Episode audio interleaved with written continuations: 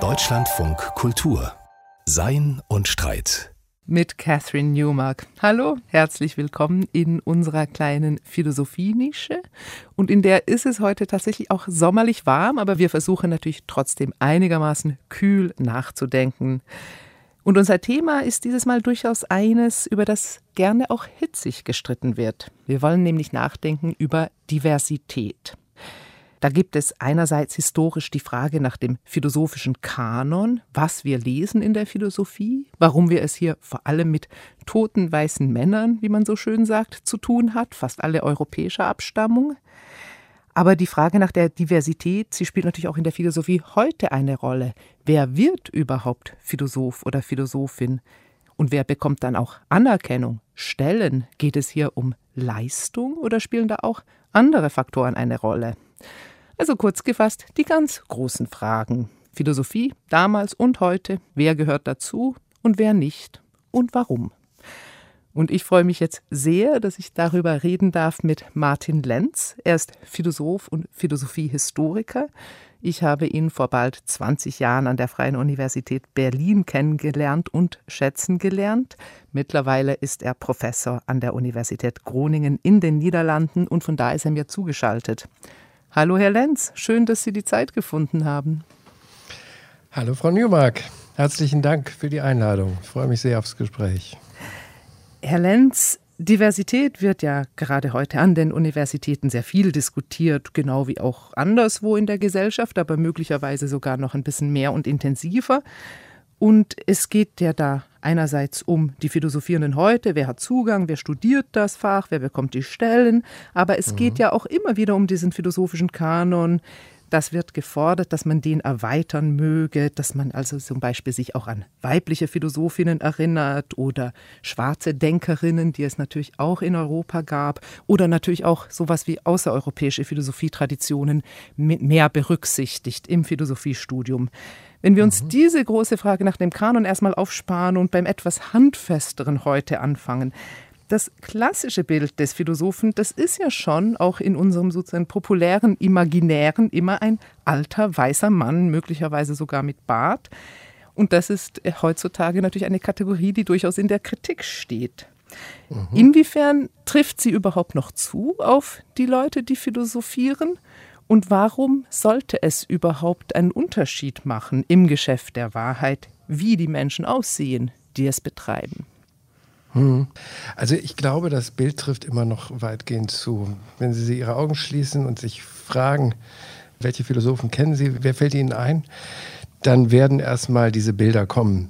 Das ist wie mit der Gottesvorstellung als dem alten weißen Mann. Das ist einfach ein Kulturgut. Ich glaube, selbst wenn sich die philosophische Landschaft verändert haben sollte, wird dieses Bild als Altavismus, glaube ich, noch lange Zeit bestehen bleiben. Das ist für sich genommen vielleicht nicht schlimm, sondern einfach erstmal eine historische, ein historisches Faktum.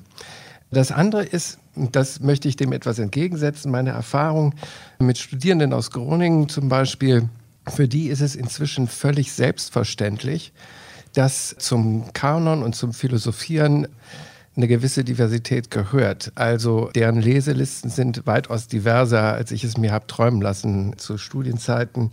Und wir haben standardmäßig nicht westliche Philosophie im Angebot. Das heißt, die werden damit groß, dass Philosophie ein globales Geschehen ist.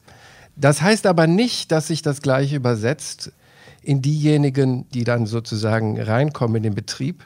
Denn da, denke ich, gelten immer noch Mechanismen wie gesellschaftlich generell. Ne? Wir, wir kennen den Ausdruck der gläsernen Decke, der für viele Menschen gilt. Und das ist sozusagen etwas weiter als nur für die Philosophie äh, gültig, denke ich, dass wir dagegen immer noch ankämpfen müssen. Jetzt haben Sie schon eine gewisse Verbesserung äh, konstatiert.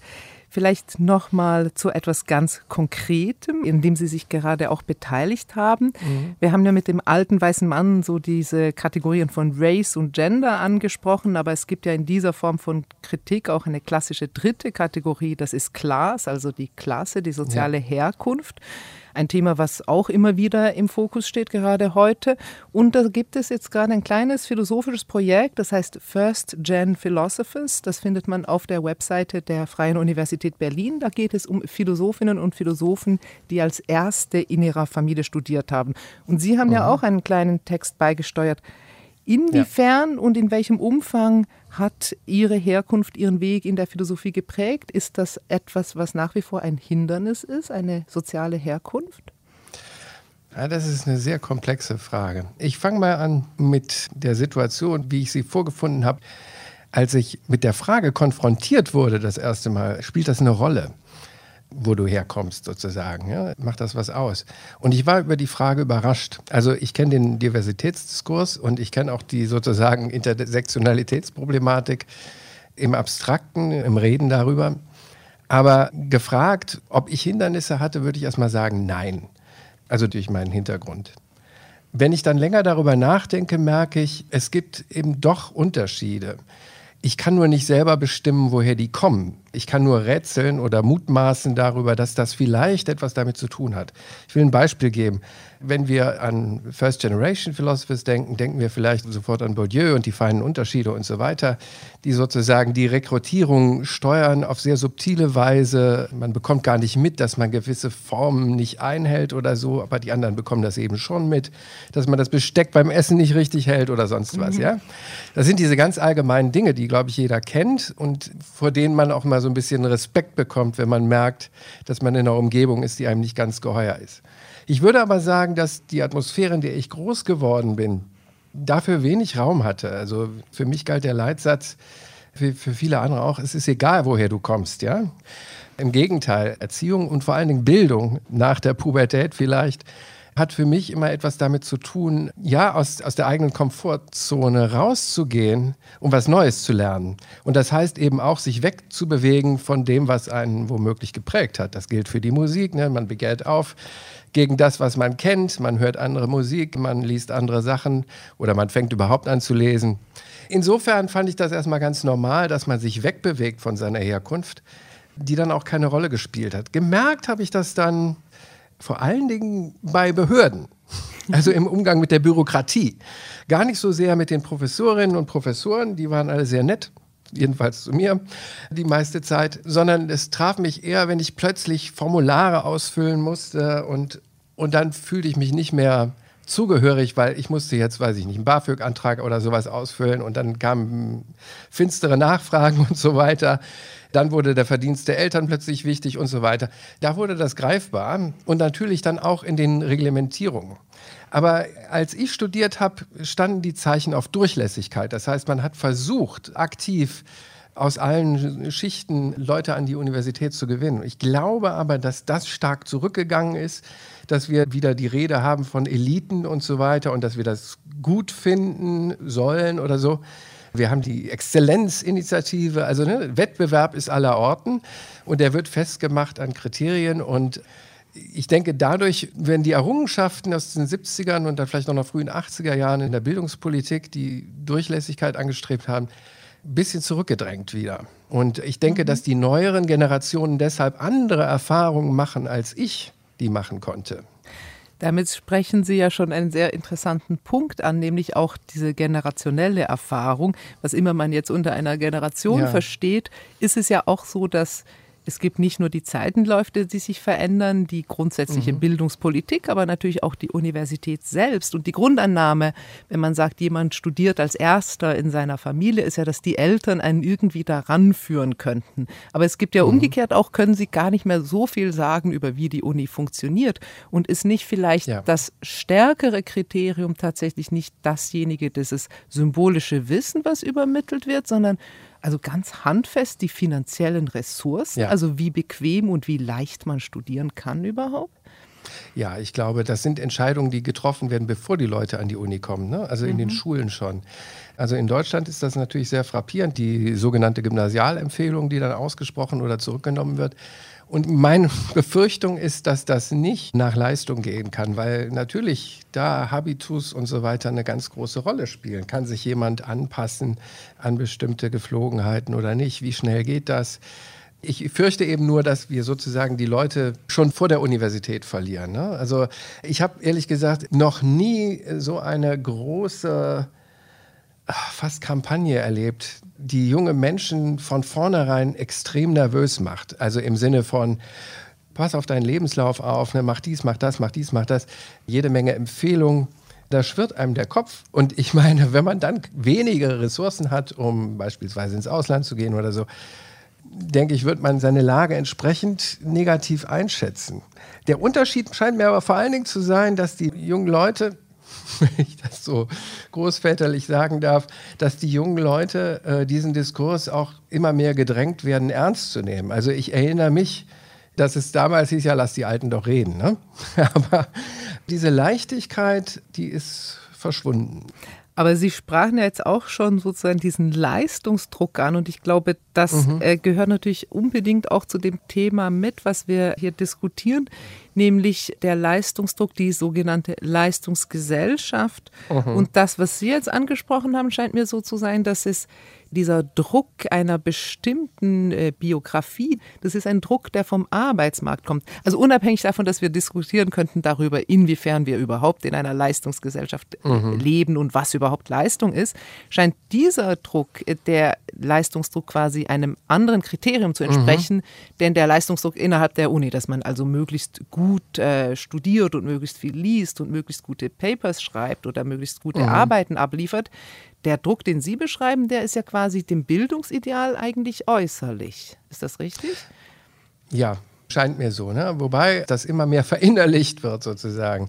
Ich habe die Entwicklung in Australien beobachtet und in anderen Ländern, äh, Brasilien ist ganz stark, Ungarn und so weiter, also überall da, wo Geisteswissenschaften systematisch zurückgedrängt werden, sieht man ein Argument immer ganz vorne, es geht jetzt auch im Vereinigten Königreich los oder läuft da auch schon, Employability. Also äh, Anstellbarkeit. Genau, Einstellbarkeit oder was auch immer.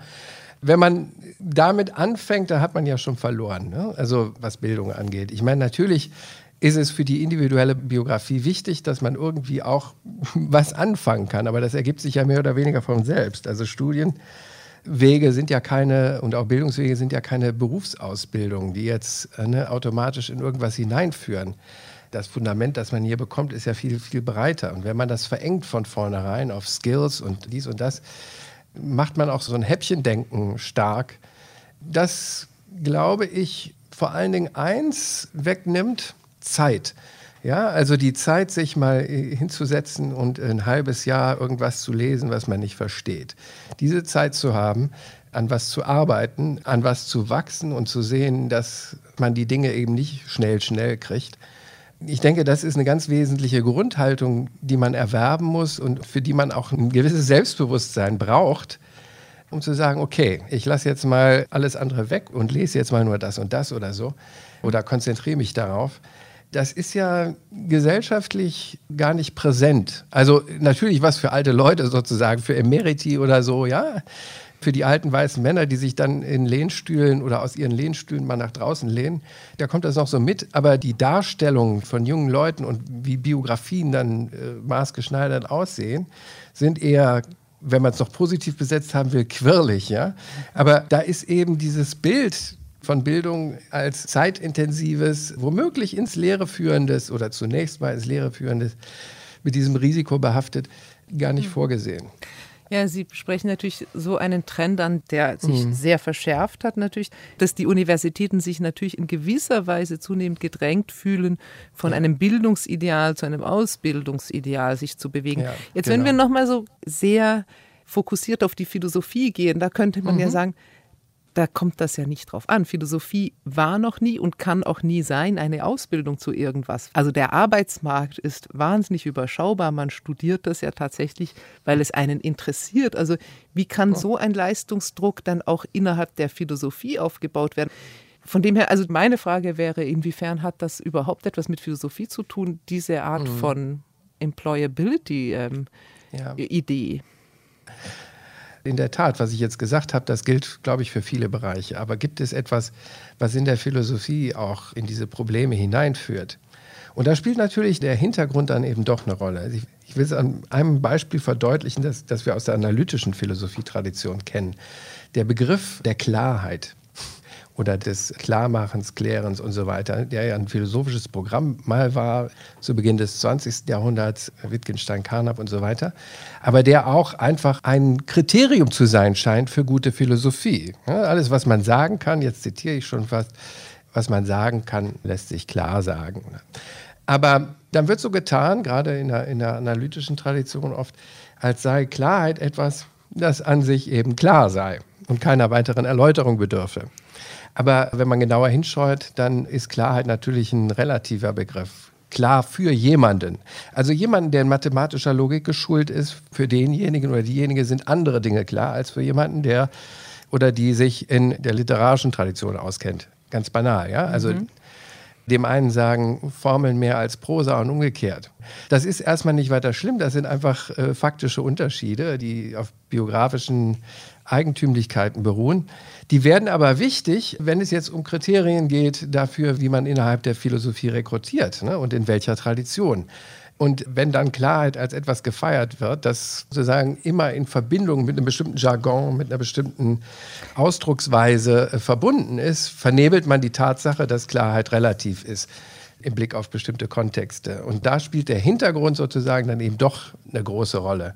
Das ist nicht immer First Generation oder so, sondern das ist einfach eine Affinität zu bestimmten Arten von Literatur, von Genre und so weiter. Aber es spielt eben eine große Rolle. Wenn man in einer bestimmten Tradition studiert und versucht äh, weiterzukommen, dann hilft es einem, wenn man bestimmte Genres einfach beherrscht. Punkt. Und also das ähm, wäre dann, dann, sozusagen der bereits vorhandene Bildungshintergrund oder genau, so ein kulturelles genau. Selbstverständnis, dass ja. man sich dem sozusagen näher fühlt quasi. Genau, das, das bringt man mit und das bleibt deshalb implizit weil eben oft so getan wird, als sei das vom Himmel gefallen, als äh, sei das sozusagen nicht diskutierbar oder veränderbar, sondern als sei Klarheit für sich gegeben klar.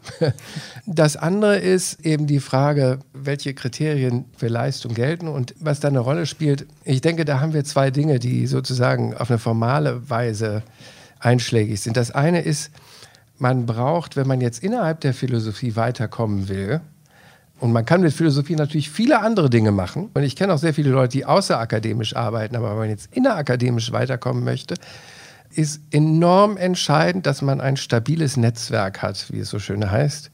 Dass man Leute hat, die an einen denken. Das ist das eine. Und das andere ist, denke ich, die Tatsache, dass man sozusagen Durststrecken überstehen kann. Und da spielt natürlich der Hintergrund dann auch wieder eine Rolle. Ne? Also dass es ein gewisses Polster gibt, ein finanzielles ja. zum Beispiel. Genau, genau. Sie haben es ja jetzt gerade schon so sehr schön ausgeführt an diesem Beispiel der Klarheit, die durchaus unterschiedliche Dinge bedeuten kann. Und mhm. vielleicht führt uns das weiter zu dem Punkt, den wir ja auch noch diskutieren wollten, nämlich diesen mhm. Punkt des philosophischen Kanons, also derjenigen oh ja. Werke, die als maßgebend angesehen werden. Und an dem Beispiel ja. der Klarheit würde man ja schon denken, das sind unter Umständen, je nachdem, welcher Tradition man folgt, auch andere Denkerinnen und Denker, die man als zentral erachtet. Jetzt gibt es mhm. aber natürlich in der abendländischen Philosophie so diesen großen, breiten Kanon. Platon, Aristoteles, Descartes, Kant, Hegel, man kann so ein paar aufzählen. Das sind so die Namen, die man dann kennt. Die kennen auch Leute, mhm. die nicht Philosophie studiert haben. Und wie kommen wir eigentlich zu dieser Auswahl und wie kommt es, dass sie so stabil stabil gleichbleibend ist. Haben wir es hier tatsächlich mit, das sind einfach die allerbesten Denker, die es jemals gab, zu tun? Ist es so etwas oder sind da andere Mechanismen am Werk? Das Kanonische ist ein normativer Begriff. Also einerseits bezeichnet er das, was man so liest oder mhm. so, aber gleichzeitig eben auch das, was man lesen sollte oder gelesen haben sollte. Und diese Zweigleisigkeit macht den Begriff sehr interessant. Wenn man jetzt fragt, warum gibt es einen bestimmten Kanon in der Philosophie, glaube ich, hat es erstmal damit zu tun, dass ein Kanon innerhalb einer bestimmten Ideologie funktioniert. Das heißt, man hat bestimmte Bildungsvorstellungen oder so oder Vorstellungen davon, was innerhalb von der Bildung überhaupt passieren soll. Und davon hängt überhaupt erstmal ab, ob Philosophie als Fach kanonisch werden kann ob das ein Teil von Bildung ist oder ob man sagt, nee, das brauchen wir eigentlich gar nicht. Ne? Also wir, wir haben ja sehr unterschiedliche Bewegungen. Ne? Wenn wir von Employability ausgehen, dann fällt Philosophie erstmal raus. Und da haben wir sozusagen ideologische Zweigstellen, von denen das abhängt, ob überhaupt und dann denke ich auch, was da kanonisch wird. Und das ist eben nicht etwas, was, glaube ich, in der Hand von einzelnen Personen liegt, sondern zwei Faktoren. Also ich glaube, es muss übergenerationell einfach von Interesse sein. Und warum es von Interesse ist, das denke ich, hängt mit diesen Ideologien zusammen. Und das andere ist, man braucht materielle Bedingungen, damit diese Dinge zugänglich sind. Also ein Beispiel, ich habe im Studium sehr viel Ockham gelesen mittelalterlicher Philosoph. Außerhalb genau, der Mittelalterforschung gar nicht mehr so sehr bekannt. ja, ja. Das Interessante ist, warum habe ich gerade den gelesen und jetzt nicht, sagen wir mal, angefangen mit Walter Chatton oder ich könnte jetzt zig Namen nennen. Naja, das Zeug war ediert, das heißt in lesbarem Latein erhältlich und dann eben auch übersetzt in verschiedene Sprachen und umflankt mit Sekundärliteratur. Das heißt, es war zugänglich.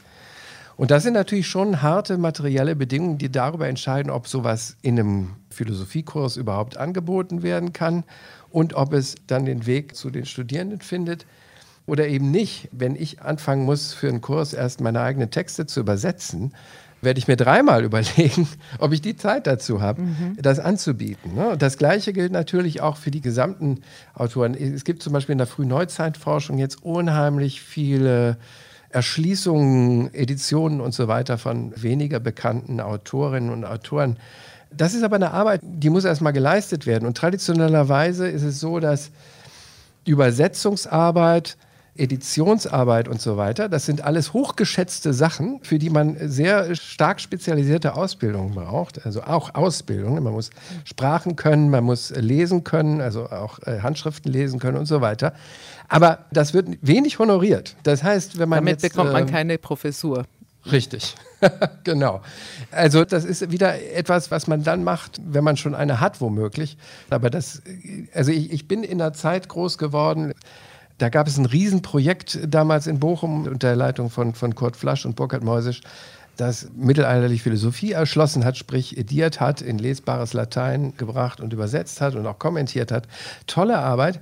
Die meisten Leute aus diesen Projekten haben niemals Stellen bekommen, weil diese Arbeit, äh, ja, pff, da hat uns jemand ein Buch bereitgestellt, ist ja schön, aber ähm, das ist ähm, nicht der genialische philosophische sozusagen genau. Move.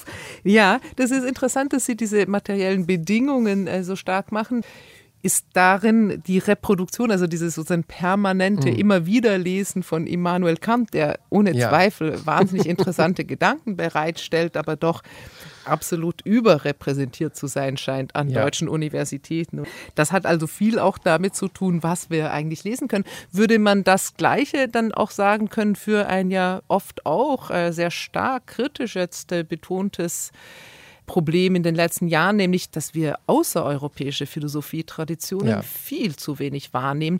Und ja. da würde ich aber tatsächlich sagen, da kommen wir sozusagen mit unserer Ausbildung ja an die Grenzen. Also wir lernen ja. kein Chinesisch, der gesamte chinesische Kulturraum wird uns nicht vermittelt in unserem Schulsystem. Also wir haben auch wenig Anknüpfungspunkte, wo mhm. wir diese Texte, sofern sie übersetzt sind, einordnen können. Also da gibt es auch ganz, ganz materielle Hindernisse dafür, dass sich das Fach ein bisschen öffnet in eine weltweitere Sicht. Absolut. Ich sehe es an meinen Kolleginnen und Kollegen, die jetzt neue Sprachen lernen. Also ne, die haben angefangen, sich etabliert über bestimmte Autoren und, fangen jetzt an, Sanskrit und was weiß ich äh, alles zu lernen und versuchen da Fuß zu fassen. Aber das ist natürlich enorme Arbeit, die Zeit braucht. Und die man kann natürlich Glück haben, aber man muss echt vorsichtig sein, wenn es ums Honorieren geht. Natürlich wird das honoriert. Aber also was Sie ähm, beschreiben, ist ja eigentlich fast zynisch. Also man wird mhm. mit einem Kant-Schwerpunkt eher eine Professur bekommen als mit einem Schwerpunkt in chinesischer Philosophie?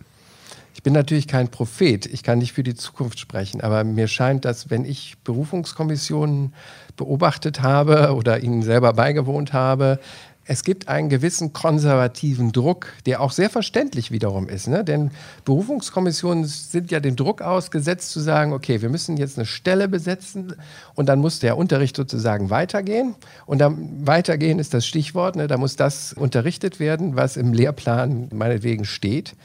Oder, Das oder heißt, gewünscht ist. Die Katze ja. beißt sich hier in den Schwanz. Ja. Also es wird zirkulär. Es muss Kant Ja. gelehrt werden und darum müssen wir Kant-Spezialisten einstellen. Also ich will jetzt nicht auf Kant rumreiten, aber so, es ist die, die, die Öffnung des philosophischen Denkens zu anderen Denkerinnen und Denkern als den bereits vorhandenen scheint da auf viele Probleme zu stoßen. Frauen ist ja ein anderes äh, Thema, wo wir auch immer wieder äh, feststellen, es gibt, gab ja seit den 70ern spätestens, aber ehrlich gesagt auch seit Jahrhunderten immer wieder Bemühungen, vergessene weibliche Philosophinnen wieder zu erinnern. ja. Und so richtig in den Kanon hineingeschafft haben es trotzdem die wenigsten. Woran liegt so etwas? Fällt Ihnen jemand ein? Im Kanon? Ja. Mir fallen ganz viele Leute ein, die da nicht drin sind, wo ich denke, das ist ganz erstaunlich. So jemand wie Emilie du Châtelet, die zu ihrer eigenen Zeit weltberühmt ist, Kant beeinflusst und im Kanon, also im historischen Nachgang dann radikal vergessen wird. Also man würde, wenn man zynisch wäre, fast von einer Art von absichtsvollen Verdrängung sprechen. Ich wäre natürlich vorsichtig. Ich meine, vor allen Dingen, wenn man jetzt nicht nur in der Philosophie, sondern in der Literatur und auch in der Musik schaut, hat man ja ähnliche Phänomene. Ne? Also es ist enorm stark. Und ich würde einfach sagen, ja, eine Antwort darauf ist, dass wir in einer nach wie vor patriarchalisch strukturierten Gesellschaft leben. Und auch wenn wir das gar nicht wollen, und ich würde den Leuten persönlich gar nicht so viel unterstellen, sind die Strukturen darauf ausgerichtet. Und die Strukturen, das meine ich jetzt gar nicht so abstrakt, sondern als ich eben von den Berufungskommissionen sprach, ne, wenn die sozusagen konservativ ausgerichtet sind, dann ist die Neigung, das zu wiederholen, was Also was äh, bislang funktioniert hat. ja, das ist wie das One-Hit-Wonder oder so, ja, oder überhaupt das Hit-Prinzip in der Musik. Äh, wenn Sie sich eine Band vorstellen, die versucht irgendwie weiterzukommen und nicht immer ihre gleichen Sachen zu spielen und die werden dann abgestraft, werden sich auch überlegen, okay, jetzt spielen wir eben doch wieder Satisfaction oder so, ja. Das ist vermutlich in der Philosophie nicht so sehr anders. Aber ich würde jetzt doch vielleicht noch einmal versuchen, das Gegenargument zu bringen, dass man sagt, es ist doch in der Philosophie wie in jeder kulturellen, historischen Leistung der Fall, dass sehr viel mehr Leute philosophisch nachgedacht haben und auch philosophische Texte geschrieben haben, als dass dann historisch erinnert werden. Es gibt immer eine Selektion, die quasi nachträglich passiert. Also wenn Sie sich jetzt die Breite der jetzt veröffentlichenden Menschen anschauen, es wird in 100 Jahren nur ein ganz geringer Prozentsatz von diesen Leuten noch erinnert werden. Jetzt könnte man sagen, das ist eine Selektion, die hat wirklich was mit Qualität zu tun. Also wir vergessen auch ganz viele nachrangige Männer und die Frauen waren halt eben zufällig jetzt nicht so ganz in der ersten Riege. Das wäre ja so das Gegenargument. Also ich finde das Gegenargument erstmal interessant, weil es ne, die Selektion stark macht, die ja ohne Zweifel stattfindet. Weil unsere Erinnerungskultur nicht auf Vollständigkeit angelegt ist. Wir versuchen nicht an alles zu denken, sondern wir versuchen an das zu denken, was wir für wichtig halten. Jetzt ist die spannende Frage, was halten wir denn für wichtig? Um welche Qualitäten geht es da? Ich meine, Qualität ist ja auch ein weites Feld. Und meine Vermutung ist, dass wir hier unsere Vergangenheit wählen. Ne? Also die Funktion von Geschichte und auch von Philosophiegeschichte ist ja nicht, wie oft unterstellt wird erstmal, dass wir wissen, was gewesen sei, sondern dass wir uns gezielt an etwas erinnern wollen, mit dem wir uns identifizieren wollen. Das heißt, Erinnerung ist ein politisches Tun auch, ein soziales Tun ohne Frage, bei dem es nicht so sehr um Objektivität geht, ums Richtigtreffen, sondern darum, was wir sein wollen und womit wir rechtfertigen, warum wir machen, was wir jetzt gerade machen wollen. Nicht? Also, um ein Beispiel zu nennen, wir wählen unsere Vergangenheit aus. Wenn wir jetzt beide sagen wollen, warum wir über etwas reden, dann sagen wir, naja, es gibt eine bestimmte Diskussion, es gibt Leute, die haben sich damit beschäftigt. Mit dem Verweis rechtfertigen, warum wir über was Bestimmtes reden.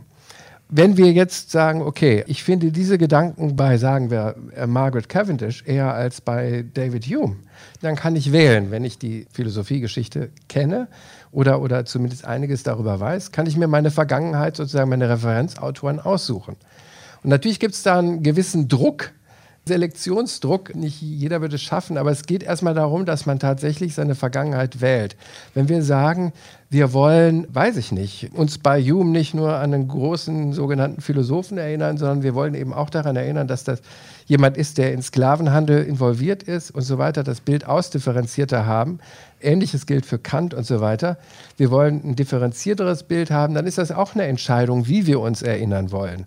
Und das ist zum Teil eben auch eine politische Entscheidung, dass wir sagen, ja, bestimmte Funktionen und Rollen von Personen innerhalb der Geschichte sind uns genauso wichtig wie die Gedanken.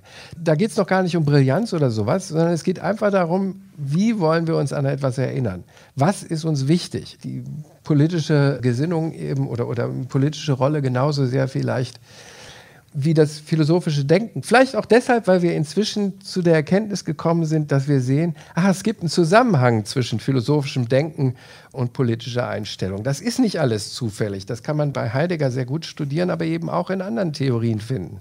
Das gilt vielleicht nicht immer, aber wir, glaube ich, sind einfach sensibel geworden dafür. Und deshalb haben wir diesen Diversitätsdiskurs. Und das ist erstmal, glaube ich, eine Entwicklung, dass wir unsere Vergangenheit neu verstehen wollen. Und das ist eigentlich ein interessantes, sehr interessantes Geschehen. Da geht es gar nicht darum, wer ist besser, sondern da geht es darum, okay, wir wollen was anderes machen als bisher. Wir wollen nicht einfach den alten Brei wieder löffeln und aufwärmen, sondern schauen, was die Zutaten eigentlich sind.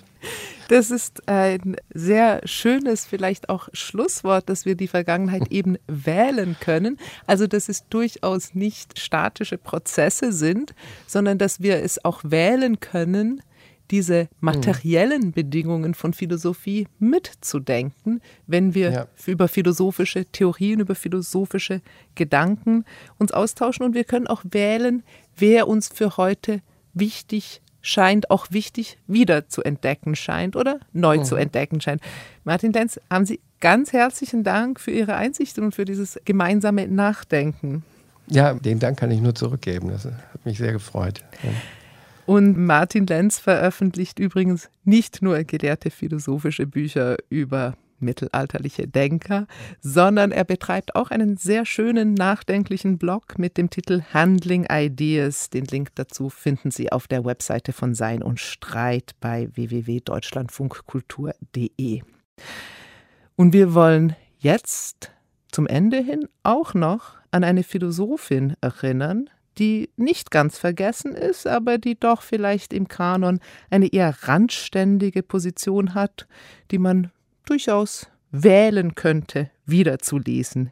Ich spreche von Edith Stein, Schülerin von Edmund Husserl, Jüdin, zum Katholizismus bekehrt, in Auschwitz ermordet. Dieser Tage jährt sich ihr Todestag zum 80. Mal.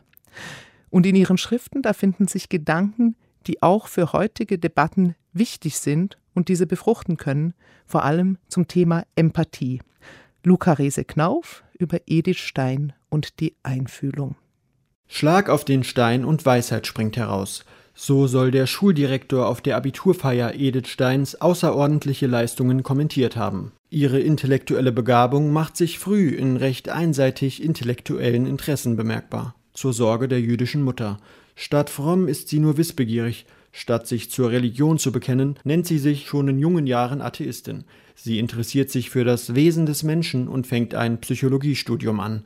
Ihre Eigenart, alles und jeden zu hinterfragen, schlägt sich auch hier nieder und sie merkt schnell, mein ganzes Psychologiestudium hatte mich ja nur zu der Einsicht geführt, dass diese Wissenschaft noch in den Kinderschuhen stecke, dass es hier noch an dem notwendigen Fundament geklärter Grundbegriffe fehle, und dass sie selbst nicht imstande sei, sich diese Grundbegriffe zu erarbeiten.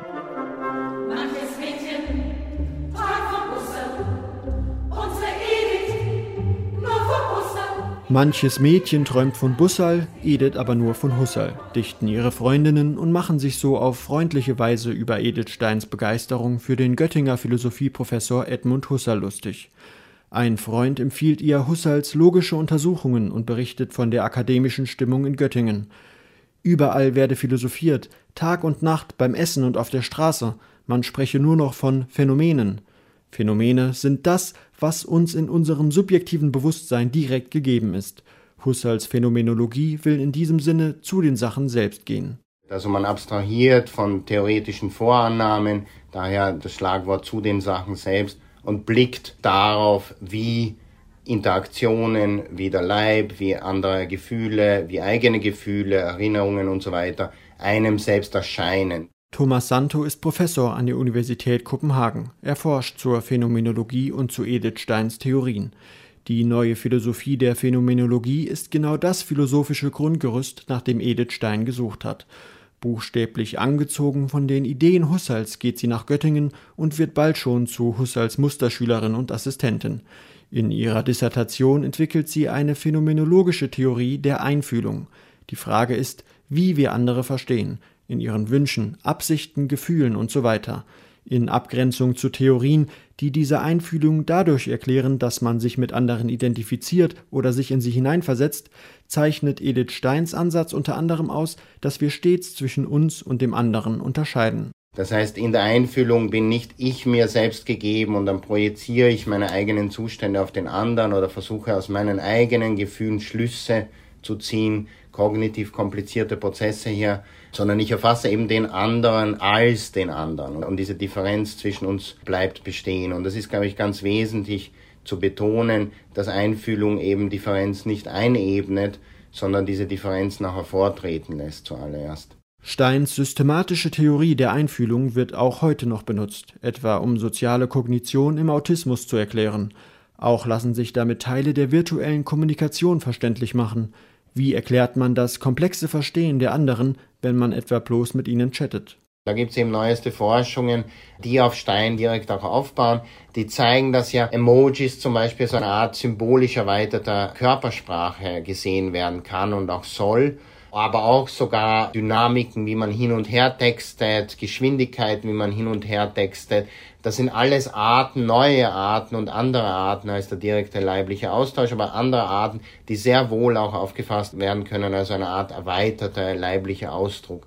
Und da, glaube ich, hilft diese Theorie der Einfühlung, das wesentlich besser zu verstehen, als wenn man auf Spiegelneuronen etwa aufbauen würde oder auf komplexe mentale äh, Modelle und Theorien des Geistes, die ja tatsächlich sehr viel schwieriger zu verstehen sind, wie das denn funktionieren soll mit neuen Medien etwa. Nicht nur Steins Denken, sondern auch ihre bewegte Biografie inspiriert die Menschen bis heute. Später im Leben wandte sie sich von der Phänomenologie ab, ließ sich katholisch taufen, trat ins Kloster der Karmelitinnen ein und machte sich mit Vorträgen und Veröffentlichungen auch dort einen Namen. Trotz religiöser Distanz fühlte sie sich dem jüdischen Volk sehr nahe. Umso härter traf sie die Machtergreifung der Nationalsozialisten. Nach der Reichskristallnacht flüchtete die geborene Jüdin in die Niederlande. Im August 1942 wurde sie wie viele geflohene Jüdinnen und Juden von der SS gefasst und nach Auschwitz deportiert. Laut überlebenden Zeitzeugen war sie dort im Reinen mit sich und ihrem Glauben, kümmerte sich um die Kinder verzweifelter Frauen und Männer und stiftete Ruhe in der Panik. Jahre nach ihrem Tod sprach Papst Johannes Paul II. sie heilig. Ihre in die USA emigrierte Schwester sagte dazu eine lebende Schwester wäre ihr lieber gewesen als eine tote Heilige. Luca Rese Knauf hat erinnert an Edith Stein. Vor 80 Jahren wurde sie in Auschwitz ermordet. Und damit ist Sein und Streit zu Ende für heute. Ich bin Catherine Newmark. Danke fürs Zuhören. Bis zum nächsten Mal.